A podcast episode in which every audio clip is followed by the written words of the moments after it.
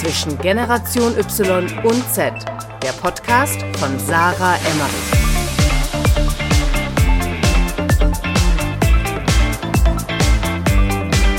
Herzlich willkommen zu einer neuen Folge bei Zwischen Generation Y und Z. Ich bin wieder Sarah hinter Mikrofon und wir nehmen heute das allererste Mal wirklich live im Panel Talk auf zu viert. Ich habe drei wundervolle Gästinnen mitgebracht und zwar Diana zu Löwen, Luisa Dellert und Hendrik Nagel. Herzlich willkommen.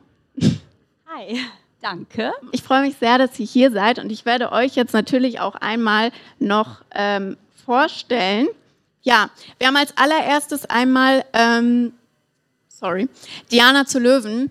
Diana ähm, ist von der Beauty- und Fashion-Bloggerin in den letzten Jahren wirklich herangewachsen, würde ich sagen, fast schon. Ähm, wir kennen uns ja mittlerweile auch persönlich. Ähm, zur Sinfluencerin hat mittlerweile ähm, nicht nur früher einen YouTube-Kanal aufgebaut, sondern mittlerweile über eine Million Abonnenten bei Instagram und äh, ist auch tatsächlich sehr äh, aktiv auf LinkedIn, was uns beide sehr verbindet. Ja. Ähm, und äh, Diana, du bist ja auch äh, Business Angel und Investorin mittlerweile. Also mega cool, mega spannend. Wir gehen gleich nochmal darauf ein, was du alles machst und äh, ja, wie, wie du dich so entwickelt hast. Dann haben wir Hendrik Nagel. Hendrik wird heute Caro etwas vertreten. Ähm, Hendrik arbeitet bei No Hype, das ist die Managementagentur und er wird heute äh, so ein bisschen die Managementperspektive äh, vertreten. Hinter äh, Adorable Caro. Caro musste leider heute absagen, aber wir nehmen es ihr auch in dieser Runde nicht böse, denn sie ist äh, für ihren Traumkunden als Influencerin unterwegs und da äh, sind wir natürlich nicht sauer. Ähm, Hendrik hat früher Caro, also Adorable Caro und Sonny Loops also zwei mittlerweile sehr erfolgreiche Künstlerinnen, hat er beide betreut ähm, im Artist Management. Mittlerweile kann er das jetzt nur noch für Sony machen, weil beide ähm, Influencerinnen mittlerweile sehr erfolgreich sind. Deswegen ist der Zeitaufwand da wahrscheinlich auch sehr hoch. Kannst du ja gleich nochmal persönlich erzählen. Genau. Und er hat auch mit Sony Loops zusammen die Marke Unfollowed aufgebaut, wo es mittlerweile auch sehr erfolgreiche Drops schon gab. Zum Beispiel mit About You. Also sehr spannende Perspektive auch. Freut mich sehr, dass du da bist, Hendrik. Und ähm, dann haben wir noch Luisa dabei, Luisa Dellert. Ich freue mich auch sehr, dass du dir die Zeit heute genommen hast. Luisa Luisa ist ja auch mittlerweile, sage ich mal, herangewachsen äh, von der Fitness-Influencerin über das Thema Nachhaltigkeit, über die Politik. Und mittlerweile kannst du ja gleich nochmal selbst sagen, wie du dich jetzt siehst. Und was ich sehr spannend finde an Luisas Perspektive für den heutigen Talk, es wird sich ja alles um Influencer-Marketing drehen. Wie ist der Status quo? Wie sehen auch unsere Gästinnen die Zukunft im Influencer-Marketing? Ich finde deine Perspektive sehr spannend, weil du möchtest dich ja auch in Zukunft unabhängig machen von Social Media. Also du möchtest ja auch vor allem als Unternehmerin tätig sein, als Moderatorin. Und da bin ich sehr äh, gespannt, auch noch deine Perspektive zu hören. Genau. Ja, ich äh, würde euch gerne als allererstes die Frage stellen, so ein bisschen als Icebreaker. Was habt ihr denn zuletzt ähm, auf Empfehlung eines Influencers oder einer Influencerin hin gekauft?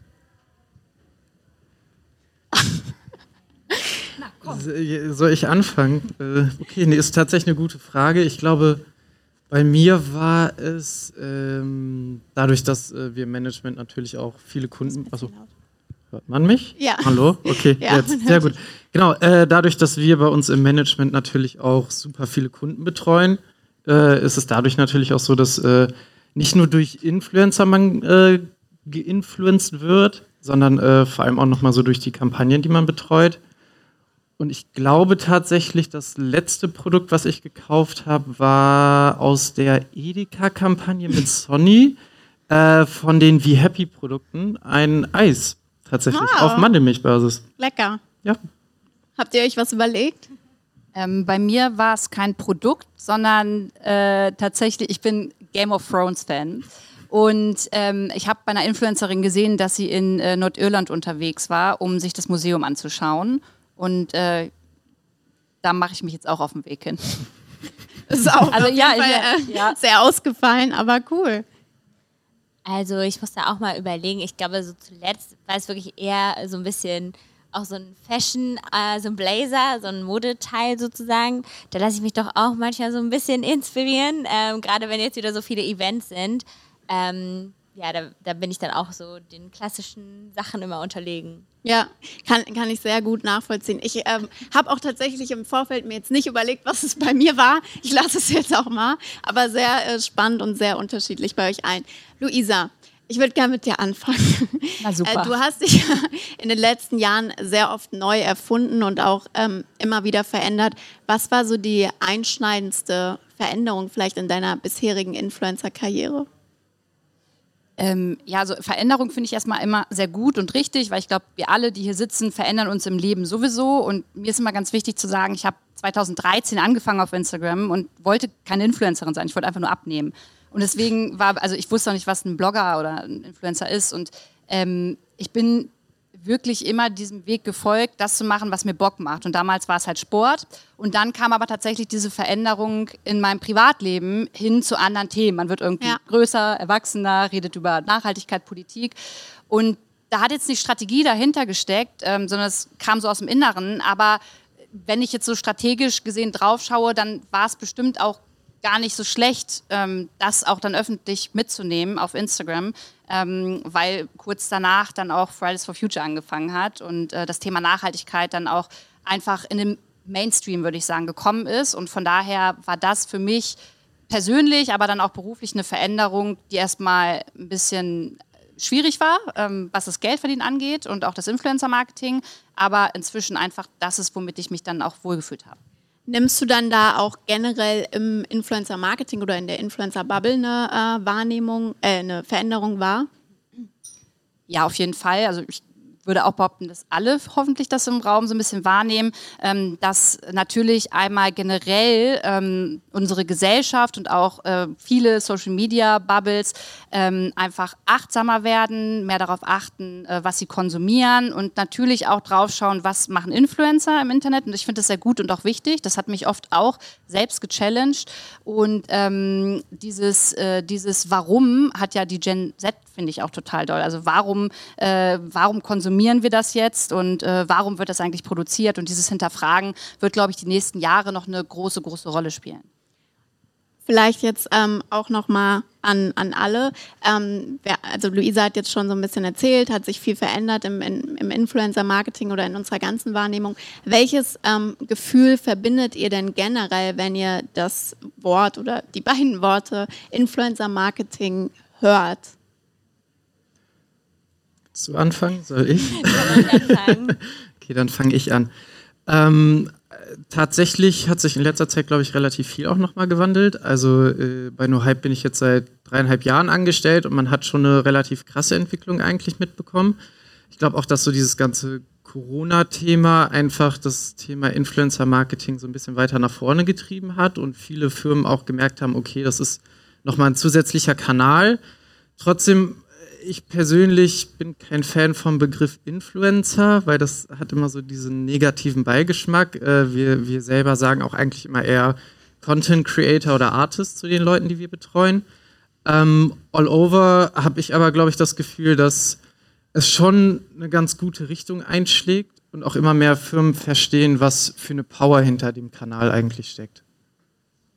Also ich finde halt immer noch, dass es eine gute Möglichkeit ist, einfach authentisch und sehr persönlich ähm, zu kommunizieren und auch eben Produkte oder Marken einer gewissen Zielgruppe näher zu bringen.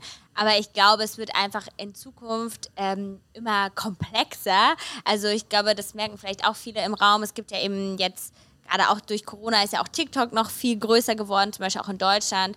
Ähm, dann, ne, was du jetzt auch schon angesprochen hast, zum Beispiel LinkedIn, da sehe ich auch ganz viel Potenzial und Chancen. Äh, das ist natürlich nur die Frage, wie viel Werbung sollte da auch irgendwie noch auf jeder Plattform immer stattfinden. Aber dass man eben irgendwie merkt, es gibt immer mehr Plattformen, wo man auch andere Zielgruppen so ein bisschen erreichen kann. Und das ist irgendwie total toll, aber macht es halt auch viel ähm, komplizierter. Und nicht jeder Kanal, wo man Leute erreicht, ist zum Beispiel auch ein guter Sales-Kanal. Also das ähm, da bin ich sehr gespannt, einfach wo sich das so hin entwickelt. Aber ich finde es irgendwie cool, weil auch mittlerweile das mehr geöffnet ist. Also nicht nur Leute wie Lu und ich, die das schon seit über zehn Jahren machen, können sozusagen jetzt als Creator durchstarten, sondern es gibt eigentlich noch viel mehr Menschen die Chance, ähm, auch mit einer kleineren Zielgruppe viele Menschen zu erreichen oder auch die richtigen und damit Geld zu verdienen zum Beispiel. Luisa, willst du auch noch was dazu sagen? So, welches Gefühl löst Influencer-Marketing bei dir aus? Was verbindest du damit mit dem Wording? Oh, das würde tatsächlich zu lange dauern, wenn wir das jetzt durchsprechen. Ähm, ich kann verstehen, dass es Menschen gibt, die ähm, die Influencer oder uns Content Creator zum Teil auch kritisieren. Ähm, weil da nicht alles immer ganz so richtig läuft und ähm, da muss man sich auch manchmal selber hinterfragen. Auf der anderen Seite nervt es mich, ähm, dass da auch immer wieder drauf eingedrescht wird und eigentlich äh, das Influencer-Dasein ja zu so einem richtigen Hassobjekt geworden ist. Und ich habe das während Corona schon noch mal intensiver gespürt, ähm, nachdem es einfach Bildschirmkontrollen zum Beispiel gab, äh, die vielleicht zum Teil auch ganz interessant waren, aber zum Teil auch einfach dazu führen, dass einfach da ein gewisser Hass entsteht und das nervt mich einfach, weil Influencer-Marketing auch eine Chance sein kann in viele Richtungen. Und ähm, wenn wir jetzt mal irgendwie weglassen, dass man damit auch eine Menge, wirklich eine Menge Geld verdienen kann, ähm, dann haben wir zum Beispiel einfach die Möglichkeit mit der Reichweite auch wirklich mit unserer Community dazuzulernen und neue Dinge auszuprobieren und über ähm, Themen zu sprechen und zu diskutieren. Und ich finde, das ist eine großartige Chance und deswegen ja, löst das so gemischte Gefühle bei mir aus, aber äh, Gefühle bei mir aus, aber äh, generell finde ich es wichtig man muss nur konstruktiv drüber sprechen. Du hast ja auch schon vorhin zu mir gesagt, dass du jetzt nach zehn Jahren als Influencerin quasi auch an einem Punkt bist, wo du davon auch äh, getrost dich verabschieden kannst. Mhm. Ja, ist das so? Äh, ja, nicht nur kann, ich möchte das. Also meine beste Freundin ist heute hier und die kriegt das jetzt ja äh, seit äh, über, also ja, schon seit über acht Jahren irgendwie mit und äh, kriegt auch meine Veränderung mit. Und bin so die Omi, finde ich so langsam irgendwie. Also ich habe damals so mit Caro Dauer und Vanessa Blum und so angefangen, äh, Fitness zu machen und ähm, keine Ahnung, da wusste man noch nicht, wo das hingeht. Und so langsam, es gibt so viel neue Content Creator, ich, ich, ich fühle das nicht mehr so sehr. Also ich würde jetzt meinen Account nicht schließen, aber ähm, ich glaube, ich habe in den zehn Jahren so viel Expertise gesammelt, dass ich das jetzt auf, ähm, auf einer anderen Ebene einsetzen kann. Und das ist zum einen eine Beratungsagentur, zum anderen eine Produktionsfirma und halt Moderation, die ich mache. Und ich glaube, da kann ich die Erfahrungen ganz gut reinbringen. Also es ist ja auch so ein bisschen die, die Entwicklung, die man in den letzten Jahren macht oder jetzt noch mehr in den letzten ein, zwei Jahren, dass Influencer sich ja äh, nicht nur zu Unternehmerinnen äh, weiterentwickeln, sondern auch in alle möglichen Richtungen. Ähm, Diana, könntest du dir auch vorstellen, äh, wie Luisa ähm, aus der Branche rauszugehen? Also ich glaube schon, dass ich mir auch vorstellen könnte, das so ein bisschen zu reduzieren. Ähm, einfach, ne, weil ich das auch schon seit zwölf Jahren mache auch. Ähm, und eben ja schon diese Routine irgendwie habe. Ich weiß eben, wie man Videos dreht. Ich weiß, wie man das in quer für YouTube macht, wie man das jetzt in hochkant für TikTok machen kann. Aber es kostet doch auch eben sehr viel Zeit und mir ist es schon auch eben wichtig, dass ich mich immer weiterentwickeln kann. Und ich glaube, ich bin da auch gerade so im Lernprozess, so eine Balance zu finden, wie ich das schaffe, irgendwie Inhalte zu kreieren, die mir Spaß machen, die mich, ähm, die weiterhin irgendwie für mich auch spannend sind und auch für meine Zielgruppe, aber dass ich trotzdem auch nebenbei noch was Neues lernen kann. Und deswegen habe ich auch dieses Jahr viele Dinge so ein bisschen geändert, ähm, einfach damit ich nicht das Gefühl habe, ich mache mein ganzes Leben nur so ähm, oder gestalte es nur so, weil ich jetzt gerade von sagen wir, Videos und Inhalte drehen leben kann, sondern ich habe eigentlich schon immer meine Zielgruppe beim Erwachsenwerden mitgenommen und äh, da gehören dann halt verschiedene Stationen irgendwie dazu. Ähm, und deswegen kann ich mir schon vorstellen, das auch so ein bisschen irgendwann zu reduzieren vielleicht. Ja, das wäre jetzt auch noch meine Frage gewesen, was ich Luisa schon äh, vorhin gefragt habe. Ähm, wie kam es denn bei dir? Also früher bist du ja eigentlich mit dem Thema Mode groß geworden. Äh, jetzt würde ich dich, wie gesagt, eher als Sinnfluencerin sehen, viel Mindfulness, auch mal das Thema Finanzen, Geld. Ähm, wie kam da bei dir so der Wandel? Einfach mit dem Selbsterwachsenen werden? Ja, und ich glaube auch früher dachte ich halt einfach, ja, ich bin Mädchen, ich kann mich halt schminken und anziehen. Also das ist irgendwie total schade, weil ich damals nur diese Vorbilder hatte auf YouTube und so weiter. Und hätte ich irgendwie damals vielleicht auch schon Creator gehabt, die über Finanzen geredet hätten, wer weiß, dann hätte ich mich vielleicht auch schon viel früher getraut, ähm, mich mit den Themen zu befassen oder auch selber darüber zu sprechen. Und deswegen ist es mir auch so ein Anliegen, eben solche Themen dann auch anzustoßen. Und es hat sehr viel Mut gekostet und auch sehr viele Leute, die erstmal gesagt haben, nee, ich würde, glaube ich, nicht über Politik reden auf Instagram. Und jetzt will gefühlt jede Marke, dass man irgendwie ein politisches Statement abgibt, was natürlich auch ein bisschen ähm, gefährlich sein kann. Ähm, aber das hat sich eben schon sehr stark gewandelt und ähm, mir ist es einfach wichtig, dass ich mich so herausfordern kann. Und hätte ich halt nur über Beauty und Mode geredet, sagen wir so, ähm, das hätte mich einfach nicht so erfüllt und ich hätte, glaube ich, einfach viele Dinge dann vielleicht auch nicht gelernt oder viele Talente, die ich vielleicht auch habe, nicht so mehr herausgefordert. Ich glaube, das ist ja auch das, was ein äh, Creator oder eine Creatorin am Ende erfolgreich macht, ist ja, sich mit den Sachen einfach zu beschäftigen, die einen selbst ja. beschäftigen oder interessieren. Und äh, vielleicht auch ein Punkt, ich finde, das hat auch viel damit zu tun, also die erfolgreichsten Fashion-Blogger sind ja auch doch irgendwie die, die aussehen wie Models. Und ich glaube, viele junge Mädchen ähm, wollen alle super gerne eine krasse Fashion-Bloggerin werden, aber leider sind ja auch die Algorithmen so ein bisschen getrimmt oder wir kennen alle irgendwie, sagen wir, oder haben schon mal von dem Begriff Pretty Privilege gehört.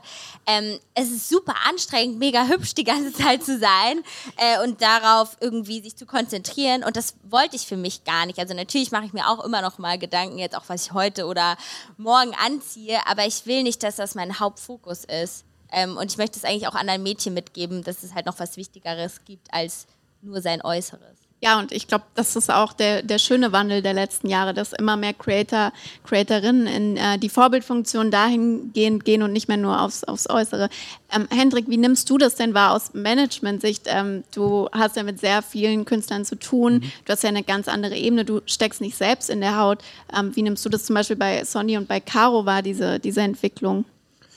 Also was man ja auch nicht vergessen darf, ist, äh, Content Creator stehen ja auch durchgehend nochmal unter so einem zusätzlichen sozialen Druck, äh, weil auf der einen Seite ist es natürlich alles immer so schön und cool, was man so nach außen hin zeigt, aber auf der anderen Seite ist man ja ständig darunter in diesem Zwang, man muss coolen Content produzieren, man will die Leute bei sich behalten.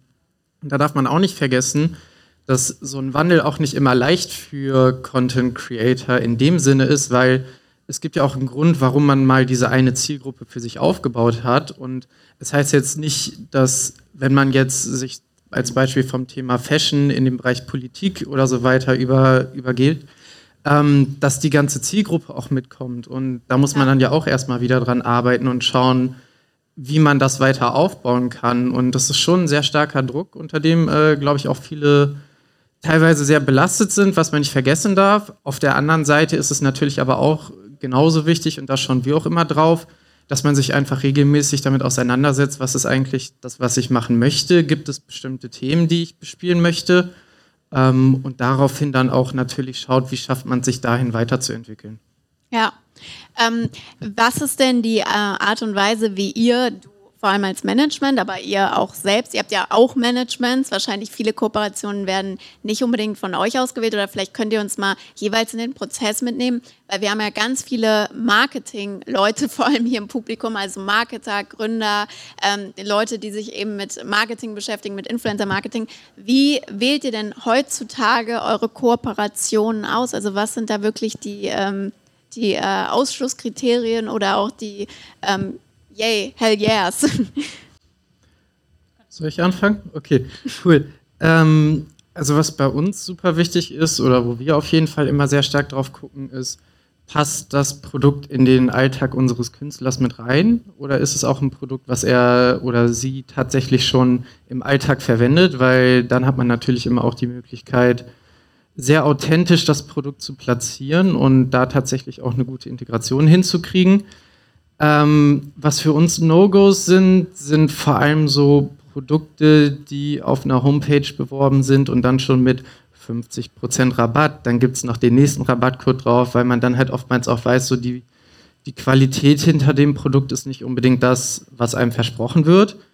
Ähm, ja, aber ich glaube tatsächlich so dieses Alltagsthema ist einfach immer wichtiger geworden und es geht nicht einfach nur darum, Hauptsache, man macht eine Kampagne, sondern im Endeffekt äh, soll es halt einfach für beide Seiten auch ein gutes Ergebnis erzielen. Ähm, ja, ich kann mich dem eigentlich nur anschließen und für mich als, als Content Creatorin äh, ist es dann noch schöner. Ich weiß nicht, ich habe letztens mal im Podcast mit meinem Freund ähm, über äh, vegane Schuhe gesprochen und also über eine bestimmte Marke. Es war, hatte jetzt aber wirklich keinen Hintergrund, sondern wir haben darüber geredet, weil er sie in die Waschmaschine gepackt hat. Und ähm, die Marke hat sich danach dann bei uns gemeldet oder bei mir gemeldet. Und ähm, das fand ich dann noch mal schöner, weil ich so dachte, ey krass, ich trage euch ja eh und ähm, ihr habt es anscheinend mitbekommen und dann war der Fit so da. Und ansonsten achte ich oder probiere ich darauf zu achten, dass es natürlich ähm, Nachhaltigkeitskriterien erfüllt und lese mir dann auch Nachhaltigkeitsberichte durch. Hatte da aber auch leider schon die ein oder andere Panne, wo ich Briefings bekommen habe, ähm, die eben dann doch Greenwashing zum Schluss waren und ich aus diesen Kooperationen dann wieder auch raus wollte, weil ich gesagt habe, das möchte ich nicht, das fühle ich nicht und ähm, ich, ich muss da einfach auch ehrlich sein und das dann auch nach außen so tragen. Ähm, vielleicht kurze Zwischenfrage, ähm, kannst du ja auch direkt darauf antworten. Ähm, also an euch alle auch nochmal. Ähm, wie viel fliegt da so raus? Also wie viel nehmt ihr an? Also bei mir fliegt ganz viel raus. Ähm, es, äh, ich kann es jetzt nicht genau sagen, aber mir, bei mir fliegt ganz viel raus, so tatsächlich. Neun von zehn. Ähm, es liegt aber natürlich auch daran, ich kriege auch oft ganz, ganz tolle Anfragen von natürlich auch Startups und ich habe immer so mein Ding, dass ich gucke, wie viel mache ich auch ähm, umsonst Werbung im Monat für Leute, die eben noch nicht die Kohle haben, aber ein cooles Produkt haben. Aber auf der anderen Seite bin ich auch inzwischen weg davon, wenn mir ähm, Agentur XY schreibt, hey, wir haben aber nur das Budget ähm, und das ist einfach dann überhaupt nicht äh, der marktübliche äh, TKP bei mir, dann, dann mache ich das auch nicht, weil ähm, ich mir denke, irgendwo muss es auch fair sein und ähm, das ist manchmal auch ein bisschen schwierig. Ja, genau. Also man guckt auf jeden Fall einfach immer, dass es ein gutes Fit ist oder auch jetzt, dass der Kalender jetzt nicht jeden Tag irgendwie eine Kooperation hat. Also das ist auch irgendwie so ein bisschen für, wie man das alles abarbeitet und so natürlich auch wichtig und es soll ja auch am Ende für den Creator, die Marke und für die Zuschauerin irgendwie passen. Oder wenn jetzt auch Marken zu ähnlich sind, zum Beispiel, ich kann jetzt nicht ähm, fünf Hautpflegeprodukte bewerben, das ist dann auch irgendwie alles nicht so passend. Ähm, also schon wirklich sehr viel, was sozusagen ähm, wegfällt. Und ich glaube, was auf jeden Fall auch so eine Sache ist, woran ich auch noch mehr arbeiten will, weil ich habe das auch echt oft, dass ich manchmal das Produkt mega toll finde und dann äh, denkt sich eine Agentur sowas, ein ganz kreatives Konzept aus, was gar nicht zu mir passt, ähm, dass man da dann eher nochmal sagt, stopp, finden wir da vielleicht auch eine andere Lösung. Also weil zum Beispiel, das hatte ich auch letztens, wenn das dann zum Beispiel zu sehr in irgendwie Greenwashing oder so reingeht, man eigentlich sagt, das braucht es doch eigentlich gar nicht. Ähm, wenn das Produkt doch an sich schon so für Nachhaltigkeit steht, muss man sich jetzt nicht noch irgendeine Special-Aktion überlegen und ich mag das auch am allerliebsten, wenn ich immer mit dem Kunden direkt sprechen kann. Also wenn immer so manchmal hat man echt so zwei oder drei Agenturen dazwischen und dann finde ich, geht auch oft irgendwie viel verloren und meine Lieblingskunden sind eigentlich immer die, auch oft, wo man entweder sehr gut weiß, also wo man auch die Agentur gut kennt und schon da eine gute Beziehung zu aufgebaut hat, oder man kennt einfach, also man hat einfach eine gute Beziehung, weil dann macht es auch eben für alle Seiten Spaß, wenn man so das Gefühl hat, jeder steckt da irgendwie dahinter und möchte, dass es cool wird am Ende. Ähm, inwiefern, also das ist auch ein Thema, was ich euch gerne fragen würde, deswegen können wir es jetzt vorziehen. Ähm, ich sehe das genauso. Also oft ist ja so Brand, Agentur, Management, Creator. Da geht ja viel verloren. Ähm, wie, also nicht, dass man das jetzt umgehen sollte, aber wie schafft man es dann auch als Brand dann direkt mit dem Creator zu sprechen? Weil es gibt ja Managements, die haben damit kein Problem. Es gibt Managements, die haben dann damit ein Problem. Äh, zum Beispiel, wenn die Brand dann irgendwie am Ende direkt mit dem Creator spricht. Oder äh, wie handhabt ihr das? Also wie ist es bei euch mit den Managements? Wie ist es bei euch in der Agentur mit euren Talents? Also ich glaube, man kann einfach immer fragen. Ich habe das jetzt auch mit meinem Management abgesprochen, dass ich gesagt habe, okay, sobald jetzt ein Kunde was Größeres eben bucht, dann möchte ich auch einfach mit denen mal sprechen, damit man sich wirklich dann äh, so kennenlernen kann, damit man auch irgendwie viel besser weiß, wie man das umsetzen kann. Ähm, oder ich mache jetzt auch zum Beispiel morgen eine Masterclass zusammen mit einer Brand und da war mir das halt auch ganz wichtig, mit der Brand vorher einfach zu sprechen. Ähm, und ich glaube, wenn es einfach für alle Seiten sinnvoll ist, kommt natürlich auch immer aufs Produkt drauf an. Also ich würde sagen, bei einem Fashion Hall muss man es jetzt nicht machen, aber bei einer Masterclass oder bei einem komplexen Produkt eben schon.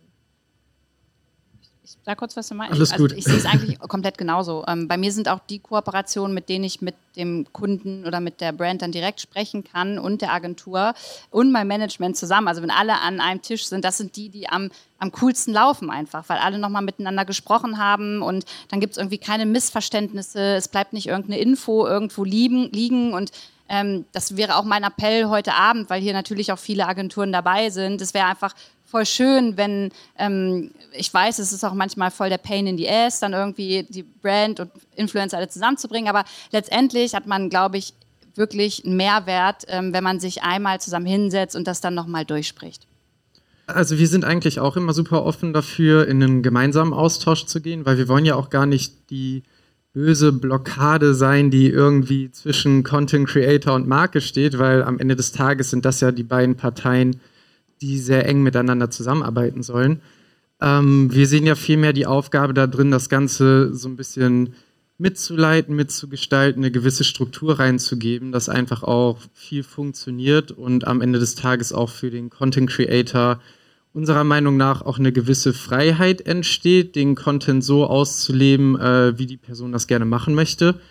Ähm, von daher sind wir immer super offen für einen Austausch, freuen uns da auch, gehen äh, ähnlich wie bei dir dann auch gerne gemeinsam in, äh, gemeinsam in die Telefonate rein und schauen halt einfach, wie kann man Creator und Marke perfekt irgendwie zusammenführen. Und äh, das ist eher so die Rolle, die wir bei uns sehen.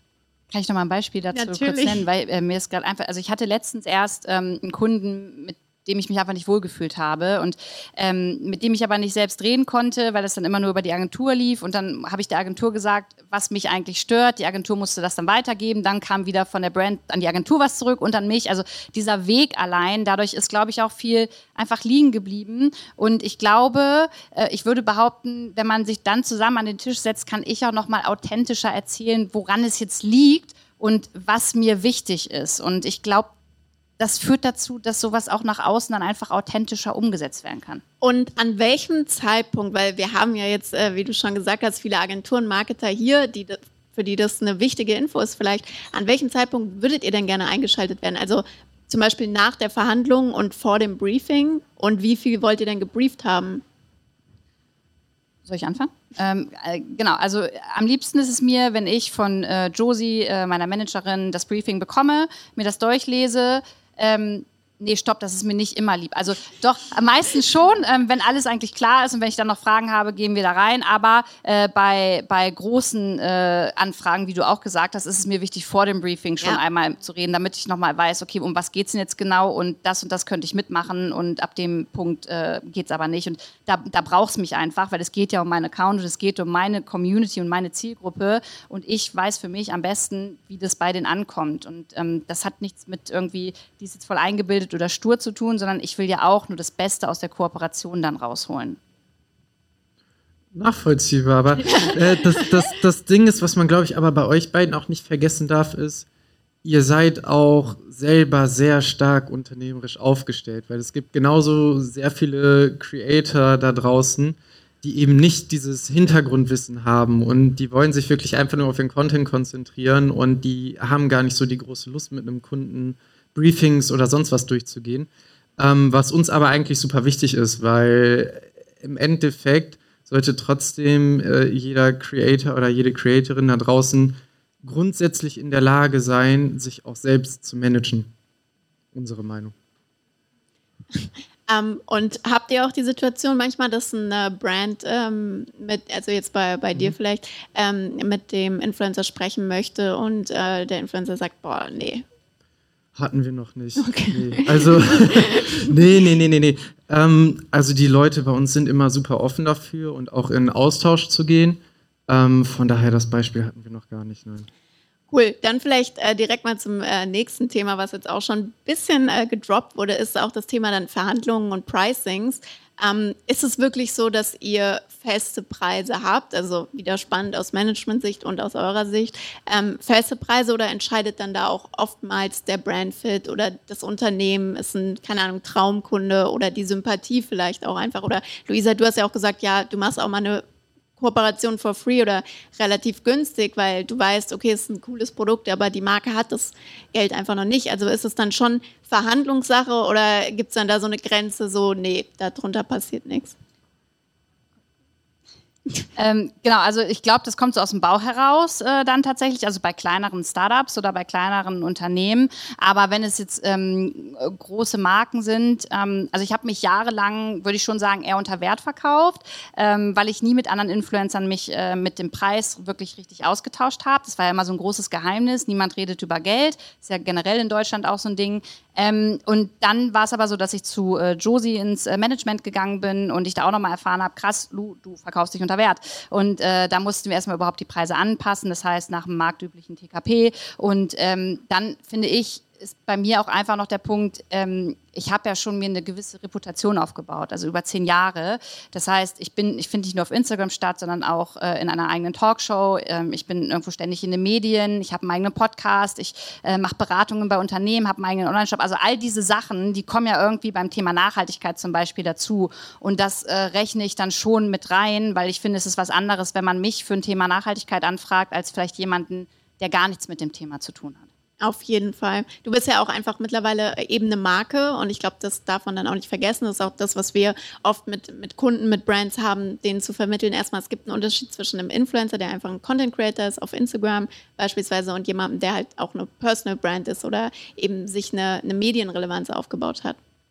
Ja, ich glaube auf jeden Fall, das ist auch so eine gewisse Bekanntheit, die man dann vielleicht schon ähm, allgemein hat. Und was ich vielleicht auch noch ein äh, spannender Punkt finde, gerade wenn es jetzt ums Thema Budget geht und bei Startups zum Beispiel, es gibt ja auch die Option, also das haben wir auch manchmal bei Kunden, dass man eben auch noch Affiliate ähm, Deals zum Beispiel mit verhandeln kann. Das ist ja eigentlich auch relativ ähm, transparent und fair. Also kommt natürlich immer darauf an, da kann man ja eigentlich auch ein bisschen schummeln. Aber eigentlich finde ich das zum Beispiel auch bei zum Beispiel so Startups jetzt eine coole ja. Idee.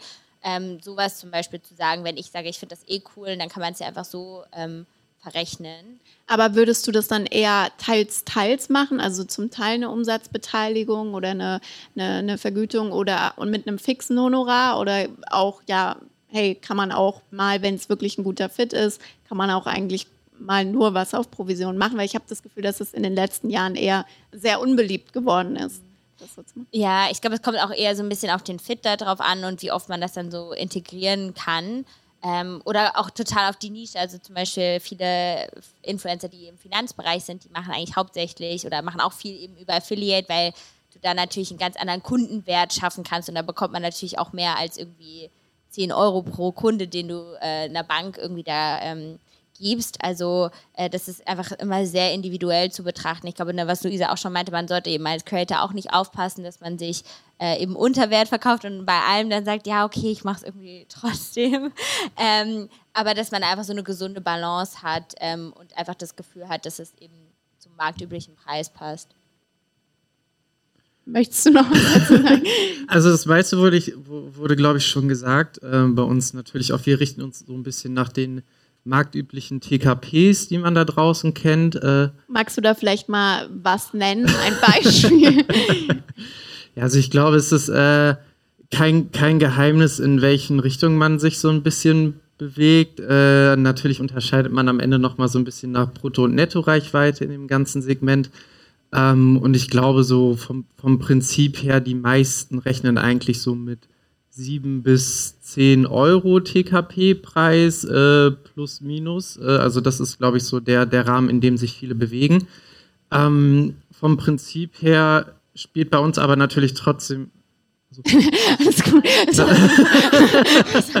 aber meinst du wahrscheinlich die Bruttoreichweite eher? Ja, ja. Ja, genau, okay. Genau. Weil ich war gerade so im Kopf so, hm, eher so 50 bis 100. Ach so, sorry. Ja, ja. Entschuldigung. Nee, äh, also auf Bruttoreichweite gerechnet. Ähm, am Ende des Tages spielen aber trotzdem so Sachen wie Markenfit oder sonstiges auch immer hier und da nochmal ein. Ähm, was wir tatsächlich nicht so befürworten, sind diese Provisionsdeals. Ja. Äh, das hat so ein bisschen den Hintergrund, wir haben immer das Gefühl, eine Kampagne, die auf Provision abgerechnet wird, hast du, hat so diesen negativen Verkäuferbeigeschmack ja. und wir möchten bei unseren Creatoren äh, oder Creatorinnen, die wir vertreten, das sind für uns keine Verkaufspersonen, sondern am Ende des Tages sind es Brand Ambassador, die eben eine Geschichte der Marke an ja. ihre Community präsentieren. Und das ist der Grund, warum wir uns davon immer so ein bisschen distanzieren. Ja, super. Ähm, habt ihr noch Input zum Thema DKP? Ja, also eine Sache, die mir auf jeden Fall auch noch einfällt, ist natürlich auch manchmal die Komplexität des Produkts oder des Kundens. Also wie gesagt, ich finde, es ist jetzt was anderes, wenn man zum Beispiel eine Bank als Kunde hat und über das Thema Finanzen redet oder ein Fashion Hall macht. Also da ja, muss man voll. sich halt auch wirklich ganz anders drauf vorbereiten. Ähm, und deswegen sollte man da natürlich auch noch mal ein bisschen unterscheiden, weil das kann vielleicht dann auch nicht jeder. Ne? Was du jetzt auch meinte, ähm, so vertrauenswürdig rüberbringen, ähm, das hat man sich dann vielleicht auch eher erst schon mal ein bisschen erarbeitet. Ähm, wie ist das denn? Also ihr seid jetzt auf Creator-Seite alle, auch wenn du Management bist, ihr seid alle auf Creator-Seite. Ähm, Findet ihr aktuell die Pricings, weil jetzt auch schon gefallen ist, okay, unter Wert verkaufen ist ein Problem. Ähm, ich glaube, viele Marketer nehmen oder viele Unternehmen nehmen tatsächlich Influencer-Marketing als sehr teuer wahr mittlerweile. Findet ihr die Preise, die aktuell üblich sind, gerechtfertigt? Findet ihr die zu niedrig? Findet ihr die zu hoch? Also wie ist da so euer Gefühl aus Creatorinnen-Sicht? Also, es gibt jetzt natürlich eine Lou, die ist die Unternehmerin und es gibt eine private Lou.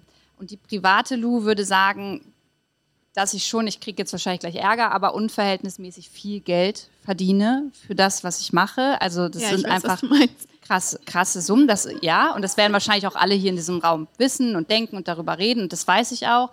Und ähm, auch die, die, die Unternehmerin äh, Lou ja. hat jetzt aber äh, gelernt, was alles dazugehört und was dahinter steckt und was ich mir aufgebaut habe die letzten Jahre. Und ähm, es ist eher so, dass ähm, ich tatsächlich schon mit Josie zusammen immer noch mal nachverhandeln muss, weil ähm, schon des Öfteren dann kommt, hey, wir haben jetzt für die Kampagne nicht mehr so ganz viel Geld oder ja. äh, auch gerade wenn es um Feminismuskampagnen geht, dann gibt es halt gar kein Geld und das finde ich halt auch irgendwo schwierig und ähm, am also ich fände es am allerschönsten, wenn es da noch mehr Transparent, äh, Transparenz gibt irgendwie zwischen Agentur, Influencer und Brand. Dann ja. bleibt das Geld nicht zwischen Brand und Agentur irgendwo stecken und kommt gar nicht beim Influencer an und andersrum. Also deswegen, dafür würde ich plädieren, mal mehr über Geld zu sprechen, damit es auch irgendwo fair auf alle Seiten ankommt. Also nicht, dass es jetzt unfair bei mir ist, aber ihr wisst, was ich meine, so ein bisschen. Ja, ich glaube, das ist äh, so das Thema in, in Deutschland, äh, was einer von euch ja auch schon gesagt hatte. Ich glaube, Diana, dass äh, man da immer nicht so drüber spricht. Ja, und ich meine, es ist ja trotzdem eben eine Reichweite, die man sich aufgebaut hat. Also wenn man jetzt in einem Magazin eine Werbung schaltet, das ist ja auch gar nicht so günstig, ähm, wenn man sich das mal irgendwie anguckt. Und da weiß man ja auch noch nicht mal, ob das äh, gefaked ist oder da, da kann man eben nicht überprüfen, wie viel das jetzt gesehen haben. Ähm, und das muss man, wenn man das ja so betrachtet, kann man das ja auch wieder ein bisschen mehr in eine Relation eben ähm, setzen. Das finde ich eigentlich auch immer nochmal ganz wichtig, so um das ähm, zu vergleichen. Und wie gesagt, man weiß halt nicht, dass zum Beispiel wir das schon super lange einfach machen und uns aufgebaut haben. Ich glaube, viele sehen halt nicht die jahrelange Arbeit, äh, die man natürlich, wo man das aufgebaut hat, den Status, den man hat, das Vertrauen, was man hat und auch die Arbeit teilweise natürlich nicht. Teilweise geht eine Story dann sehr schnell äh, abzudrehen und teilweise dauert das halt auch einfach, äh, den Content zu erstellen und das sehen, glaube ich, viele nicht.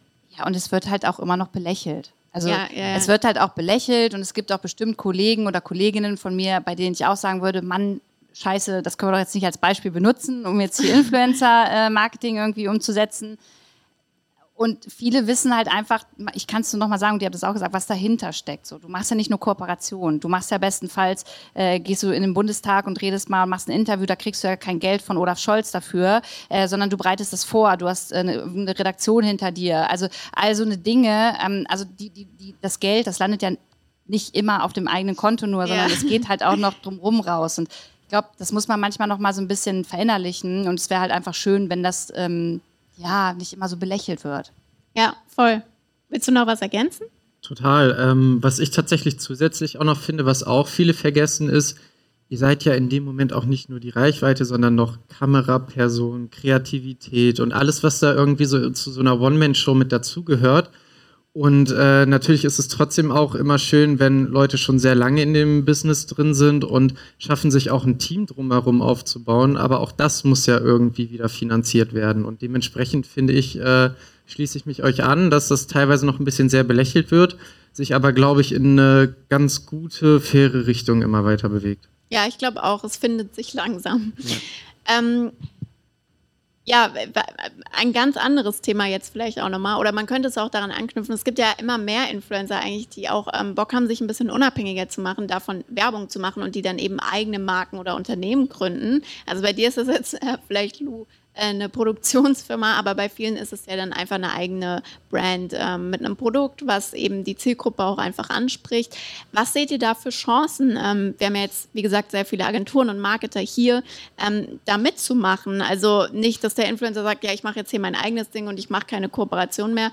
Wie kann ich da vielleicht als Marke auch partizipieren oder das unterstützen und von dem Erfolg dann auch äh, profitieren? Willst du vielleicht sonst erstmal anfangen? Also Super gerne. Ähm, ja, also bei na, natürlich muss man da auch immer noch mal so ein bisschen unterscheiden, ähm, auf welche Art und Weise eine Marke gegründet wird. Ähm, auf der einen Seite kann man natürlich sagen, ich mache es wirklich komplett alleine und baue mein eigenes Unternehmen auf. Auf der anderen Seite gibt es ja auch immer noch diesen Bereich von Co-Creations, wo man sich eben einen starken Partner sucht, mit dem man vielleicht auch schon langfristig zusammengearbeitet hat oder wo man einfach weiß, hey, äh, die Marke ist super cool und passt auch zu den Werten, die ich vertrete. Ähm, worauf man dann natürlich schauen kann, gibt es da trotzdem immer noch irgendeinen Fit, dass man gemeinsam ein Produkt auf den Markt bringen kann. Ähm, bei, bei Sony hatten wir jetzt vor kurzem so ein bisschen beides. Also auf der einen Seite äh, haben wir mit Unfollowed eben eine komplett eigene Modemarke auf den Markt gebracht ähm, da haben wir als Exklusivpartner zwar About You noch mit dabei, sind aber an sich komplett äh, frei und können da Entscheidungen treffen, wie wir wollen. Und auf der anderen Seite hatten wir aber auch äh, eine Co-Creation gemeinsam mit Neonail, ähm, wo Sony eben ein eigenes äh, UV-Nagellack-Set inklusive Lampe und allem drum und dran rausgebracht hat. Ähm, beides hat sehr gut funktioniert und ich glaube, dass beides auch sehr cool sein kann, weil als Content Creator oder Content Creatorin hat man nun mal diese Möglichkeit, dass man diese Reichweite besitzt. Und man hat nun mal die Möglichkeit auch zu schauen, was möchte ich zusätzlich zu dieser ganzen Social Media Welt eigentlich für mich aufbauen. Ähm, von daher glaube ich, dass da eine super große Vielfalt ist und man natürlich aber trotzdem schauen muss, welchen Weg möchte man da für sich selber einschlagen. Möchtet ihr jetzt ergänzen oder stehen lassen?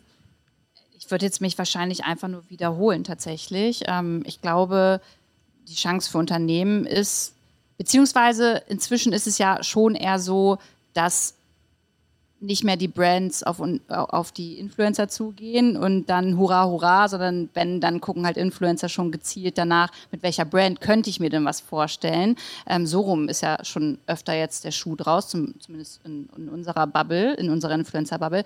Und von daher ähm, ist da einfach die Chance, äh, sowas wie mit meiner Podcast-Folge, finde ich, einfach mal auch intensiv zuhören oder die Influencer halt studieren, um zu gucken, was machen die denn? Würde das vielleicht nicht irgendwie mit uns passen? Wie sieht denn deren Alltag aus? Bauen die gerade ein Haus? Haus, ähm, packen die Schuhe in die Waschmaschine, machen die irgendeinen anderen Kram und dann äh, einfach als Brand auch zu überlegen, ja, schreiben wir den nicht mal, weil irgendwie könnte es doch passen. Ja, ich kann da, glaube ich, gar nicht mehr so viel ergänzen. Genau, ich, das sind einfach, glaube ich, so die wichtigsten Punkte, die man sich da eben überlegen sollte. Und ich glaube, man sollte da auch wirklich einfach auf das, den, den Fit achten und jetzt nicht sagen, okay, man braucht jetzt irgendeinen Influencer, um irgendein Produkt zu machen. Ich finde, da sollte einfach ein gutes Match immer noch dahinter stehen. Ihr habt jetzt äh, schon das Thema Geld ja auch angesprochen. Ähm, Gibt es andere Themen, wo ihr euch wünschen würdet, dass die im Influencer-Marketing ähm, enttabuisiert werden? Oder gibt es vielleicht Themen, wo ihr irgendwie merkt, boah, da ist nicht so der Raum dafür? Also was mir zum Beispiel oft auffällt ist, ähm, es gibt mittlerweile einfach so Peer-Groups äh, unter Influencern. Aber ich frage mich oft, ähm, kommt vielleicht auch manchmal der Austausch wirklich in der Branche unter Creatoren vielleicht zu kurz? Oder gibt es andere Themen, die ihr euch mehr wünschen würdet in der, in der Bubble, so in Deutschland jetzt? Also ich glaube, was ich schon immer noch schade finde, dass es, es gar nicht unbedingt so negativ ist, aber dass es trotzdem auch viel immer noch so klassische Rollenbilder auch auf Instagram gibt. Also für eben, äh, ja, eigentlich für alle, dass man eben doch noch sieht, viele Frauen machen halt Beauty, Mode, ja. Familie, was, was ja wie gesagt nicht schlimm ist, aber ich würde mir da einfach noch mehr große Creator wünschen, die was komplett anderes machen, die sich mit Raketenwissenschaften oder so ja. beschäftigen oder keine Ahnung. Ähm, was natürlich viel schwieriger ist, aber da würde ich mir auch wünschen, dass sowas vielleicht ein bisschen mehr gefördert wird ähm, also ich meine, es gibt ja schon Instagram, die Creator supporten und so. Äh, oder TikTok zum Beispiel auch. Und TikTok hat ja auch sehr stark das äh, Lernen mit TikTok, glaube ich, so im Vorder äh, Vordergrund, was ich eigentlich total cool finde, weil das schafft es, glaube ich, auch so ein bisschen so nischige Themen, also nischige Themen, was man denken würde, wie jetzt sagen wir ein Herr Anwalt, der eben über Jura redet, nur für junge Menschen übersetzt. Sowas finde ich halt cool. Und ich finde, sowas brauchen wir eigentlich noch viel mehr. Zumindest hätte ich mir das ähm, mehr gewünscht als Teenager. Ähm, und man muss das einfach mehr in die Bubbles von den jungen Menschen, glaube ich, holen. Ähm, also ich habe die Erfahrung gemacht, dass sich äh, Influencer schon immer mehr auch untereinander austauschen. Ich bin auch in unterschiedlichen WhatsApp-Gruppen drin, wo man äh, sich dann auch über Preise austauscht. Also wenn das Unternehmen dann äh, oder die Agentur kommt und ähm, Preise verteilt, wird sich da inzwischen auch ausgetauscht. Ähm, ob, ob, das gut ist, also ich glaube, um Transparenz zu finden unter Influencern schon tatsächlich auch äh, das ein oder andere Mal. Und nochmal was ganz anderes, vielleicht was Praktisches, was ich mir wünschen würde zwischen, zwischen Agentur, äh, Brand und äh, mir. Ähm, mir. Mir kommt es immer noch zu kurz, dass wenn ich Kooperationen mache mit Unternehmen, ähm, dass dann das Community Management gemacht wird. Ich habe oft Kooperationen, ja. wo äh, dann ein Posting online geht und ich dann ganz alleine gelassen werde mit den Fragen, mit der Kritik und einfach dann den Tag niemand Zeit hat oder ich es anrufen muss und dann steht da schon zwei Stunden der ein oder andere negative Kommentar. Und da würde ich mir noch, da würde ich mir einfach mehr wünschen, dass das noch mehr einbezogen wird. Das ist ein ganz, das, das stört mich einfach ähm, ganz doll, weil ich dann immer irgendwie den Nachhaltigkeitsbericht durchlese und ich sehe es aber nicht als meine Aufgabe, für das Unternehmen die Pressesprecherin dann zu sein, wenn es um Kritik geht. Und deswegen wünsche ich mir, dass bei Kooperationen das Community Management immer noch mal an dem Tag der Erscheinung noch mehr mitgedacht wird. Das kann ich so gut äh, verstehen, auch als äh, aus Creator-Sicht, auch zum Beispiel bei, bei LinkedIn-Kooperationen. Ähm, und ich verstehe es auch immer nicht, aber wenn ich es aus Agentursicht sehe, was ich immer beobachte, ist, dass tatsächlich Influencer-Marketing viel getrennter abläuft vom Social-Media-Management, als man denkt. Und dann tatsächlich die Personen, die für das Influencer-Management irgendwie zuständig sind oder die dich dann buchen, äh, dann irgendwie gar nichts äh, mit dem Social Media Management Team irgendwie absprechen oder zu tun haben gefühlt und dann kümmert sich niemand darum. Finde ich auch wirklich äh, traurig und ist, denke ich, auch ein guter Appell ähm, an alle, die jetzt vielleicht hier im Raum sind, ähm, dass man eben da auf das Community Management bei einem Creator Posting mehr Acht gibt und schaut, dass da Protagonisten aus dem Unternehmen wirklich gerne auch aktiv werden und eingreifen oder mitmischen einfach in den Kommentaren. Voll. Was sind denn so Plattformen, ihr beide? Ähm, äh, seid ja auch mittlerweile viel ähm, auf LinkedIn aktiv, was mich ja sehr freut. Ähm, was sind denn sonst so Plattformen, ähm, die ihr beobachtet oder wie wählt ihr vielleicht auch eine Plattform aus, auf der ihr aktiver werdet? Ähm, wie schaut ihr denn die Zukunft quasi? Also ich glaube, wichtig ist natürlich schon trotzdem noch immer, dass es einem irgendwie Spaß macht oder dass man das Gefühl hat, ähm, man kann sich da einfach eine gewisse Community aufbauen. Ähm, ich habe ja auch super lange YouTube gemacht, habe jetzt im letzten Jahr ein bisschen weniger gemacht, aber habe eigentlich auch wieder ein bisschen Lust. Aber ne, wenn man zehn Jahre lang jede Woche ein bis zwei YouTube-Videos, die so zehn Minuten lang sind, hochlädt, irgendwann fragt man sich dann ja auch, was man den Leuten erzählen soll. Also und da ist es auch mal gut, so ein bisschen mal Pause zu machen und auch nicht so, also für mich jetzt auch als, sagen wir, von der mentalen Gesundheitsperspektive nicht so zu überlegen, ich muss jeden Tag so und so viele tausende Menschen erreichen, sondern eher zu fragen, womit will ich denn die Menschen erreichen, weil wo will ich denn eigentlich hin? Also, dass man erstmal fragt, wo will ich hin und wie kann ich das durch meine Inhalte unterstreichen? Ich glaube, das ist irgendwie auch ganz wichtig, weil manchmal geht es so ein bisschen unter in diesem Druck, den, den man sich irgendwie selbst macht oder dem einem auch die Plattform machen, indem sie sagen, ja, am besten lädst du irgendwie fünf TikToks am Tag hoch und zweimal auf Instagram und dann auch noch zweimal auf YouTube und man denkt so, wie soll ich das eigentlich alles machen? Außer man stellt dann wirklich super viele Leute ein. Und wie gesagt, die Frage ist ja auch, will man das? Also ich will schon Videos erstellen, aber ich will eigentlich keine interne Videoproduktionsfirma sein. So. Ähm, und da muss man, glaube ich, gucken, wie man so eine Balance findet.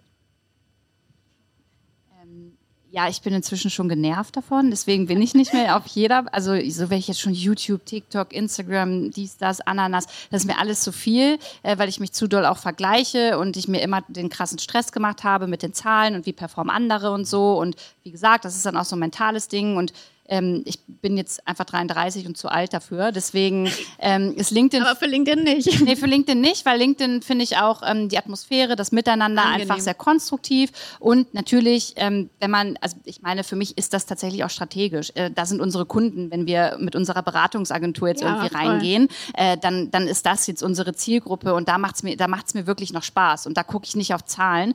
Ähm, da macht es mir Spaß, mich auszutauschen. Und deswegen wäre jetzt jede neue Plattform für mich wieder so ein Ding, ich würde bei Diana einfach zugucken und mir von ihr Infos holen, wie es so läuft hintenrum. Aber ähm, ich, ich mache mein Instagram-Ding da weiter und vielleicht auch bei TikTok noch ein bisschen drum tingeln, aber das war's. Du hast jetzt gerade gesagt, Thema konstruktiv. Äh, ihr bekommt ja auch beide sehr, sehr viel Kritik. Hendrik kennt es wahrscheinlich auch im, im Management. Ähm, wie unterscheidet ihr denn zwischen konstruktiver Kritik, wo ihr dann mal sagt, okay, da ist vielleicht was dran, das sollte ich mir jetzt mal zu Herzen nehmen und boah, nee, einfach weg damit. Boah, da können wir jetzt auch eine Stunde drüber reden, mindestens. Ähm, weil, oh, wie soll ich das sagen? Es ist ganz viel konstruktive Kritik irgendwo dabei, aber auch ganz viel Kritik, die irgendwie nicht konstruktiv ist, aber ich trotzdem auch was mit rausnehmen kann. Und ich bin eine Person, ich nehme mir immer sehr viel zu Herzen und ich probiere immer alle zu verstehen und ich möchte immer, dass alle sich lieb haben und auch alle mich lieb haben. Und es geht halt nicht auf einer Plattform, auf dem so viele Menschen zugucken. Und ähm, ja, gerade so bei, bei Nachhaltigkeits- oder Feminismus-Themen, da habe ich sehr viel gelernt. Und da musste ich auch, da musste ich auch mal vielleicht den einen oder anderen Shitstorm bekommen, der irgendwo vielleicht auch berechtigt war, weil ich einfach nicht nachgedacht habe, aber es hätte auch anders gehen können. Und deswegen, ich glaube, man muss sich selbst überlegen, was zieht man sich damit raus. Aber über Beleidigung und sowas brauchen wir jetzt gar nicht anfangen. Ne? Also ähm, das geht direkt irgendwie zu Hate Aid und die machen das dann. Ähm, aber klar, wenn du jeden Tag von über 400.000 Menschen hörst, ich weiß bei euch, bei euren Creatoren ja bestimmt auch so, ähm, was du falsch machst, warum hast du beim Laufen eine blaue Mütze getragen? ähm, also das sind so alles so, das sind, da kommt jeden Tag so viel rein und dann kann man natürlich sagen, ja, Lu, dann lies es doch nicht. Aber ähm, ich finde es ja auch irgendwie wichtig, an meiner Community da noch dran zu bleiben. Also probiere ich auch meine Nachrichten selber zu beantworten und dann ja, muss man irgendwie gucken, wie man das macht. Okay, cool. Genau, also so aus, aus Management-Sicht ist, äh, wir selber kriegen die Kritik natürlich wenig, sondern unsere Creator. Ähm, wir bekommen das natürlich aber auch immer alles mit und viel schließe ich mich dir auf jeden Fall an, vor allem auch so dieser Punkt, auf der anderen oder auf der einen Seite ist es ja auch wichtig, dass man sich mit seiner Community auseinandersetzt und auch mal schaut, ne, was, was sind vielleicht Punkte, die gerade irgendwie in der Kritik sind. Ähm, aber all over selbes Thema wie bei dir, so dieses ganze Beleidigungen, Hassreden, wo es dann irgendwie auf persönlicher Ebene äh, ist, ist halt super unnötig. Ja, oder ich glaube, du hast ja eben gesagt, ich würde sagen, es ist zum Beispiel auch bei Lou und mir gar nicht immer so, dass das unsere Community ist, sondern eher ja. viel so andere Menschen, die dann immer so zugucken. Und ich glaube auch gerade schon ein bisschen, auch weil wir eben so politische Themen ansprechen, dass viele irgendwie immer denken, wir müssen total linksorientiert sein oder so, obwohl wir ja auch nie so richtig sagen, wem wir jetzt, äh, oder obwohl das natürlich, also ähm, das finde ich immer so schade, äh, wie sagt man das, man man kann es halt nicht allen recht machen und jeder nee. hat halt bei Politik oder auch bei Feminismus, wie gesagt, es gibt super viele wichtige Aspekte zu betrachten, aber wir sind halt auch irgendwie nur Menschen und wir können eben das da nicht allen recht machen. Und ich glaube, da muss man manchmal auch so ein bisschen ähm, ja, negative Kommentare und auch Kritik irgendwie zulassen. Aber es verletzt halt irgendwie, wenn Menschen das einem, einem als Person irgendwie auslassen und einen deswegen als irgendwie bösen Menschen oder so darstellen ähm, obwohl man ja irgendwie auch nur versucht, irgendwie verschiedene Aspekte zu bedienen. Und das, das ist einfach echt super anstrengend und macht mich halt auch manchmal total fertig, weil ich immer denke, ich kann es sowieso nicht allen recht machen. Ich habe schon irgendwie natürlich auch mein eigenes Wertesystem, nach dem ich irgendwie handle. Und wenn das dann halt Menschen nicht passt, dann kann ich da halt irgendwie auch nichts dran ändern. Und ich, ich ja, finde es einfach immer super schade, dass ich immer ähm, oder da so als Negativbeispiel genommen werde, wenn es um weiß gar nicht, welche Themen geht, aber dass ich halt immer sehr viel von Leuten einfach äh, Kritik bekomme, die das blöd finden, wenn ich zum Beispiel investiere mhm. ähm, oder die mich immer in so ein falsches Bild packen wollen, ähm, was, es, was es eigentlich gar nicht gibt oder was es gar nicht, ähm, was ich gar nicht bedienen will oder bediene eigentlich. Ja, voll. Ich glaube, ähm, wir würden uns da alle mehr Toleranz heutzutage auf, auf Social Media wünschen. Äh, wir haben ja gerade ein sehr, sehr ähm, negatives Beispiel auch für, für einen Creator in der Presse, ohne da jetzt großartig drauf einzugehen. Ähm, was würdet ihr denn sagen jetzt aus Brandsicht? Wie kann man denn vielleicht ähm, für mehr Transparenz sorgen? Also ähm, es ist ja sehr schwierig, einen Influencer auszuwählen und auch vor allem als Brandface, als, als großen Creator, mit dem man vielleicht mehr machen will. Was würdet ihr sagen von eurer Seite? Wie kann man als Creator viel Transparenz schaffen und wie kann man als Marke einen Creator richtig, richtig auswählen? Also ich denke, es gibt ja immer Sachen, die kann man nicht vorhersehen, aber ähm, ja, ist es das vielleicht, was du vorhin schon gesagt hast, Luisa, dass man einfach transparenter auch über, über Geld, über Themen, auch andere Themen als Geld ähm, spricht zwischen Brand und Creator oder wie würdet ihr ähm, als, als Brand vielleicht auch einen, einen Influencer durchleuchten oder äh, auswählen? Also ich glaube, man sollte einfach uns ein bisschen folgen und einfach schauen, auch findet man den Content irgendwie ansprechen und natürlich sollte man sich die Zahlen irgendwie angucken, ob das irgendwie so passt, wie man das erwartet und ich finde auch einfach, dass man das Gefühl hat, äh, dass man eine gute Zusammenarbeit schaffen kann, weil irgendwie auch die Chemie stimmt und wie gesagt das gleiche Wertesystem. Und das funktioniert eben gut, wenn man auch einmal persönlich spricht, gerade wenn es jetzt um eine Jahreskooperation oder sowas geht.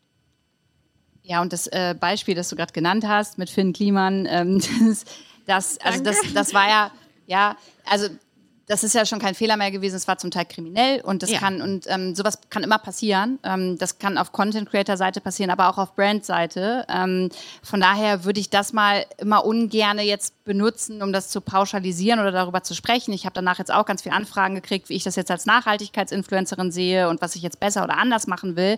Ähm, aber ich finde das schwierig, weil das war jetzt ein Fall, der richtig beschissen war. Das heißt aber nicht, dass alle anderen Content Creator genauso sind. Und auf der anderen Seite ähm, wünsche ich mir natürlich auch auf Content Creator Seite eher, dass man auch die Unternehmen, mit denen man arbeitet, auch beleuchtet. Also das müssen wir auch machen ja. und da genau hinterfragen und eben nicht immer nur aufs Briefing schauen, ähm, weil das auch mal nach hinten losgehen kann, wenn man vielleicht im Internet dann nochmal sieht, was hat denn das eigentlich die letzten Jahre gemacht, das Unternehmen und was macht das vielleicht noch sonst so, außer diese Kampagne. Das ist, glaube ich, auch ganz wichtig. Also wir machen das mittlerweile auch immer so, dass wir die Firma nochmal googeln und kurz die Nachrichten checken, ob da irgendein Skandal oder so aufkam. Also es gab es echt auch schon, dass dann das Unternehmen von einer anderen Firma gekauft wurde und auf einmal sind die Arbeitsbedingungen total im Keller oder so. Ähm, also das muss man eben von beiden Seiten einfach da so einen Quality-Check quasi machen. Mhm, voll, also auch was du sagst, so ein Basischeck lässt sich ja relativ simpel heutzutage auch wirklich durchführen und wenn man sich einfach langfristig ein bisschen mehr mit auseinandergesetzt hat, äh, mit sich gegenseitig, dann kann man sowas, glaube ich, immer ganz gut vorbeugen. Aber auch, wie ihr gesagt habt, so was da noch irgendwo versteckt äh, in, in, in, in den Tiefen steckt, das weiß man halt nicht. Ja, ich hatte die Frage letzte Woche im Call von einem, von einem Kunden und dann haben wir auch gesagt, also wir können auch nicht in die Menschen reinschauen. Also man kann einfach nicht alles vorhersehen. Ähm, wir haben jetzt eigentlich schon fast unsere Zeit aufgebraucht, auch wenn ich noch tausend Fragen für euch habe. Ähm, vielleicht so ein bisschen abschließend. Wo seht ihr denn ähm, die Zukunft des Influencer-Marketings? Also wo findet äh, die statt und auch vor allem wie? Wie sieht die aus? Wir haben jetzt schon ein paar Sachen genannt im Gespräch, aber vielleicht nochmal so kurz auf den Punkt. Also ich glaube schon, natürlich wird es immer noch äh, Superstars geben und natürlich auch viele sehr große, bekannte Creator, aber ich glaube schon, dass es auch immer nischiger wird und auch eben immer komplexer und zerstückelter in verschiedene Plattformen und äh, man merkt ja eben auch, wie stark die Algorithmen das irgendwie dominieren. Also es kommt ja gar nicht immer nur auf die Follower an. Natürlich bieten die so eine gewisse Basis an Menschen, die man erreichen kann, aber es wird eben auch schon volatiler und deswegen ist es eigentlich umso wichtiger, dass ähm, Brands und Creator das schaffen, gemeinsam gute Inhalte zu erstellen, damit man eben auch damit dann weiterhin noch viele Leute erreichen kann und es eben auch die Ziele dann erreicht, die man sich vorstellt. Ja, ich würde mich dem anschließen. Ich glaube, äh, dass es auf äh, vielen ähm, Plattformen ganz stark in Zukunft auch die Inhalte äh, ankommt und nicht unbedingt nur noch mehr auf die Person und äh, halt dieses Ding in Formaten denken, immer wieder dasselbe Format auf einem, äh, auf einem, auf einer Plattform zu sehen, ähm, trägt natürlich auch dazu bei, ähm, und ich weiß nicht, ob ich noch was habe, das würde ich gleich nochmal sonst reinhauen, aber ich würde das mal weiter an dich geben. Du meinst jetzt mit Format so wie eine Show oder so?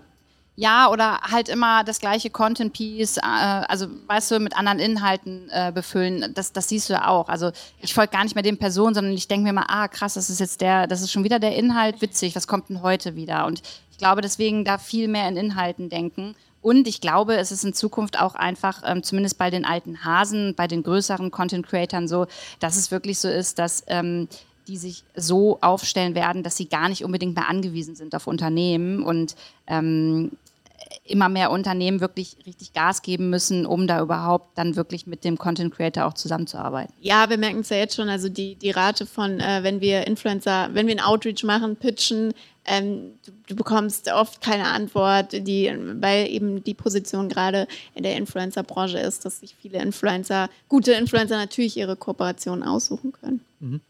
Also gerade so bei diesem Thema Inhalte, Qualität und so schließe ich mich an.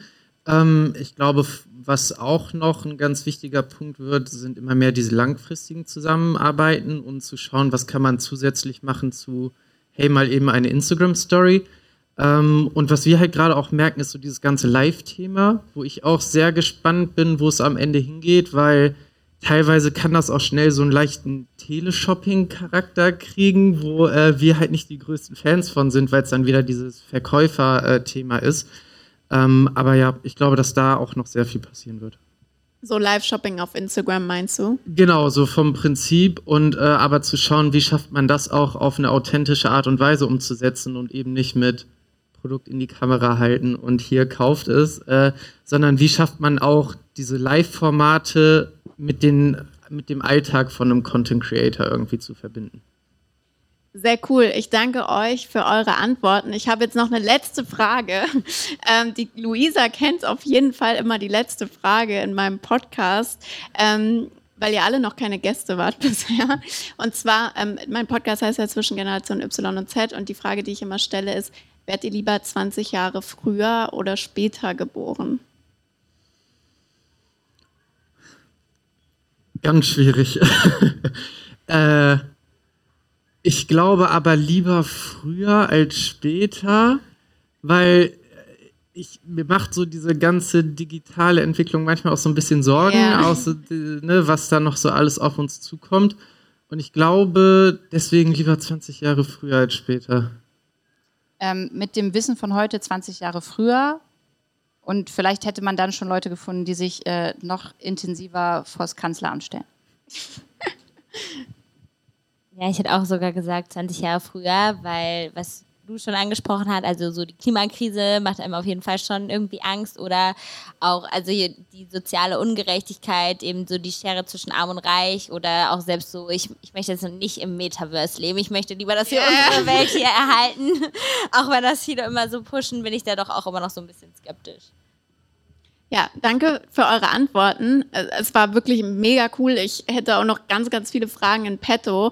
Also vielen, vielen Dank für eure Zeit heute Abend. Wir werden jetzt noch zwei bis drei Fragen Q&A machen. Also wirklich nur zwei bis drei Fragen. Ich hoffe, ihr habt überhaupt welche, ähm, weil wir auch super late in time sind. Das heißt, wenn ihr eine Frage habt, die wirklich für alle spannend ist, weil sonst könnt ihr uns die auch im, im Anschluss vielleicht stellen. Wenn ihr eine Frage habt, die wirklich für alle interessant ist, dann könnt ihr die jetzt oder könnt ihr euch gerne einfach mal erkenntlich zeigen. Vielleicht auch nicht. Ansonsten ist auch die Aperolbar äh, geöffnet. Dann ist auch gut. Ich danke euch auf jeden Fall für eure Aufmerksamkeit. Ähm, genießt die Party. Ihr könnt gerne noch ähm, mit unseren Gästinnen quatschen, mit mir quatschen, mit Story Clash quatschen. Ich danke nochmal Story Clash äh, für die Organisation und für eure Aufmerksamkeit und danke an alle Zuhörer und Zuhörerinnen im Podcast. ciao, ciao.